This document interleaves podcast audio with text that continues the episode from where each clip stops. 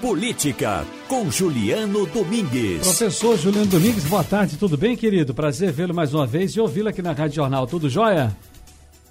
Boa tarde, Ciro. Tudo bem com, comigo? Tudo bem com você? Uma satisfação poder participar mais uma vez aqui do programa. Toda nossa, que nos últimos dias anotamos aqui, professor, que nós estamos acompanhando aí né, um cenário muito, mas muito movimentado na política lá em Brasília, né, o que reflete, claro, no país inteiro. De um lado, nós temos a CPI da Covid agora, com novas nuances nessa coisa da negociação de uma vacina e a participação, mas segundo um deputado federal o, o do e o irmão dele, que é um servidor federal ligado ao Ministério da Saúde, seria ali envolvendo o líder do governo na, na, na, na, Câmara Federal, o deputado Ricardo Barros. Enfim, é uma coisa quente que pega um lado de corrupção do governo federal, suposta corrupção do governo federal. Já de outra banda, nós temos aqui a intenção de voto divulgada aí pelo IPEC semana passada, mesmo sendo uma semana ali uh, meio, meio mole por conta do feriado, né? aquela coisa toda de São João, mas a pesquisa de intenção de voto também mexeu muito né? no tabuleiro político, na discussão política, como, tendo como primeiro colocado o, o, o ex-presidente Lula, com 49% das intenções de voto, e em segundo lugar o presidente Bolsonaro, com 23% das intenções. E aí, esses, esses episódios interferem já na eleição do ano que vem? Está cedo para a gente falar sobre isso? Está um pouco cedo, Ciro, mas ao mesmo tempo é impossível não prospectar o que pode vir a acontecer. Né? Lógico, sempre com essa precaução, chamando a atenção para o fato de que né, muito pode acontecer.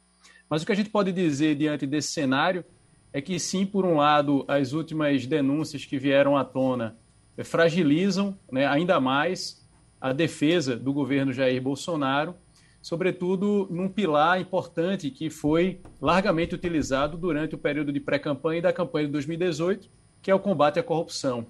Então, existe aí um perfil, um, uma parcela razoável do eleitorado, que é uma parcela é, influenciável né, em relação a esse discurso do combate à corrupção, que certamente vê, se vê um tanto frustrada diante dessas denúncias. E como você bem falou, Ciro, de certa forma isso deve começar a aparecer mais claramente em pesquisas que são divulgadas, né? não somente de pesquisas de intenção de voto, que mais uma vez é importante ressaltar, né? quanto mais distante estivermos das eleições, mais frágil tende a ser essa previsão de pesquisa de intenção de voto. A pesquisa de intenção de voto ela é importante muito mais para que os atores interessados no processo político eleitoral possam vislumbrar que movimentos devem fazer, né? Porque é importante a gente chamar a atenção que grupos políticos, empresariais, eles, boa parte deles, se movimenta a partir da chamada expectativa de poder. E essas pesquisas indicam quais candidatos ou pré-candidatos têm uma maior ou menor expectativa de poder. E aí, dados dessa pesquisa IPEC que você falou aí, é bom ressaltar, né? Se trata de um instituto talvez pouco conhecido dos ouvintes e das ouvintes, mas que é um instituto fundado e operado por executivos que antes comandavam o IBOP. Então, é um instituto que vem com esse lastro aí do IBOP e que tem divulgado os dados, não somente esse, né, Ciro, aqui você se referiu de intenção de voto, mas também dados que foram divulgados hoje pela mídia é, nacional, falando sobre é, mudança, digamos assim, de percepção por parte do eleitorado. Agora, baseado nesse negócio de pesquisa, que a gente fica sempre se perguntando, são siglas e mais siglas, esse instituto, instituto tal, instituto qual, enfim são confiáveis? A gente pode confiar cegamente nos dados divulgados que nós temos até então? Eu não queria colocar aqui apenas por IPEC, ou Datafolha, ou Exata, ou Vox Populi, ou Paraná, enfim, são vários e que eu devo dizer aqui que nós precisamos respeitá-los. O fato é, a confiabilidade, até por conta uh, da, das, das, das, das, das amostras, né, que geralmente são pequenas, os entendedores, eu não entendo nada de pesquisa, a não ser quando o senhor senhores, que são os, os que sabem ler os números, passam para a gente.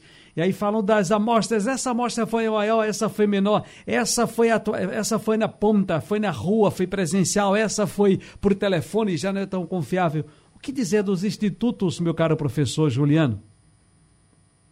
De uma maneira geral, Ciro, a gente pode dizer que os dados divulgados pelos institutos, a rigor, são dados confiáveis. Agora, lógico, a gente não pode confiar cegamente, porque né, todo método de aferir aquilo que a gente chama de realidade possui as né, suas limitações e suas potencialidades. Então, existem institutos que conseguem ter um grau de precisão maior do que outros, sim, e isso normalmente se deve ao método utilizado.